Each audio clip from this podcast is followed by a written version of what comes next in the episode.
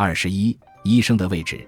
据说进行过这样的民意测验：你最尊敬的十种人，并要求以职业排列。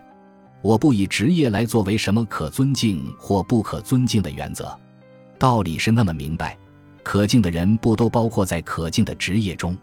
从事可敬的职业的人中，也有不可敬甚至可恶的人。如果将尊敬改为重要，我想我会排列如下：一农民。二政治家，三科学家，四医生，五教育工作者。医生这一职业的社会位置现在是越来越突出了。无论在中国或外国，你可以从第四位往前移，他不但移到科学家前边去，甚至直接移到政治家前边去。政治家也保准没什么不满情绪，因为人活着，第一要有饭吃，第二千万别生病，尤其别生危害生命的病，比如癌。而现在，不但生病的人多了，似乎得癌的也多了。一旦得了癌，似乎神医也束手无策了。但还是有区别的，比如发现的早或晚，医治的及时或不及时，手术的效果。好医生、好医院保你多活许多年，否则三个月、半年你就见上帝了。有一种社会现象是，如今社团多了，也就是校友会、战友会。这个会那个会的，反正只要一些人由于某种缘分在一起待过，都赶紧的联络感情，赶紧的抱成个团儿。起码是一些人中的这几个和那几个，这一些和那一些，不论一次旅游活动或一期什么学习班，仿佛比玩和学习还重要的更大收获是又认识了一些人。当然，人认识人是一门学问，有人愿意结识有共同语言的。有人愿意结识有用的，而有用的似乎没有共同语言，也有那么点共同语言了。另一种社会现象是，在任何社团中，或在任何一些人形成的圈子中，医生大抵是不可或缺的人。医生这一职业渗透性极强，从下里巴人到达官显贵，都被视为愿意结识的人。身为医生们的人，自己可能很失落，很不愿交际。但不会因此而减少别人认识他们的渴望。试问，哪一位局长或职位相当于局长的人，不认识一位或几位主治医生？哪一位首长不认识一位或几位内科或外科专家？而普通百姓，只要有幸结识了一位护士、挂号员、门诊医生，如果对方也同样表示出乐于和自己交往的诚意，谁都会有种喜不自胜的感觉呀，是不是呢？那则意味着，你一旦生了病，医院对你不是那么望而却步的地方了。你也许可以走后门挂上急诊号，医生询问你病情时，也许预先受到叮嘱，会细致点不至于三五分钟便将你打发了，还可以开点好药、新药、特效药。如果一个社交圈子里居然没有医生，那算是一个圈子吗？那样的圈子算是一个结构完整的圈子吗？谁的电话簿上？不是将护士或医生或仅仅是在医院工作的人记在最明显的位置呢？而这一种关系，有时简直意味着是一笔财富。非至亲至交的人，非大动了同情心、怜悯心、恻隐心、慈悲心的时候，一般人是不肯轻易将这一种关系转赐他人的。中国人与医生的关系是人际关系中的至上关系。普遍的人们未见得非巴结着去结识一位局长或部长。但对医生则是另外一回事了。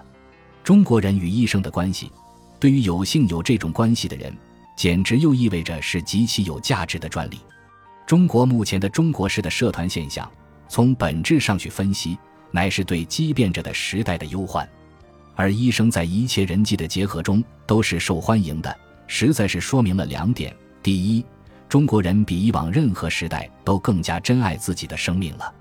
这也同时说明社会进步了，正如反过来，对自己生命的无所谓，说明人对社会的责任感降低到了极端。第二，看病在中国依然是老大难问题，尽管不断改善，但依然有苦衷。尤其对普通百姓们的这样，当时代发展的利益还不能平等地具体到一切人身上的时候，当时代发展的负面强烈的困扰某些人的时候。人便企图同时代保持某种距离，于是人与社会的中介关系便产生。中国式的社团是中国人和中国目前时代的扬长避短的选择，既是被动的，亦是主动的。普遍的中国人希望通过它的产生，感受社会发展的利益，削弱社会发展的负面的困扰，并且希望它是小而全的，希望三十六行七十二页都囊括其中。那么，换煤气、孩子入托、转学、生病、住院、往火葬场送葬，似乎一切都有了受关照的可能了。我常想，一位主治医生，一位外科或内科以及其他医科专家。在一切人际圈子中，其特殊地位大概不啻是一位教父吧。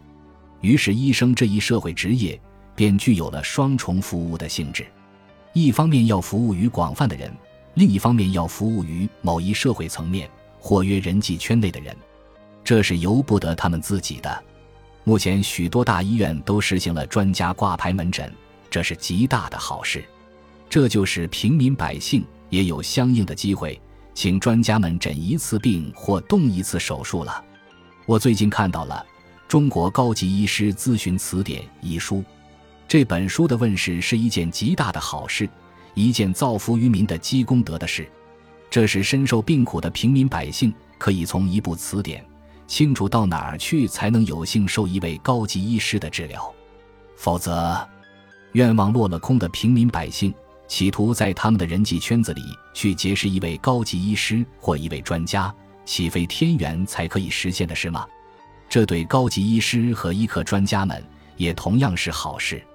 这就将他们从层面范围的服务中解放了出来，使他们的高明的一技之长及宝贵的经验得以从真正意义上服务于人民了。我想，这一点肯定是他们十分情愿并十分自卫的。因为这一点和医生这一职业的对人平等的人道主义原则是一致的，也是和我们常常进行教育的社会主义的优越性是一致的，否则不一致。最后，我想对高级医师和医科专家们说：当一位平民百姓坐在您面前时，您千万千万要格外的细心，格外的耐心啊！他们不是想接受一位高级医师或专家的诊断治疗。就可以通过电话联系上的人，他们不是从前根本不认识您，想认识您便能认识上您的人。替他们想想，能坐在您面前，对他们是多大的幸运啊！也许费了多大的周折呀！请多关照，务必的，请多关照了。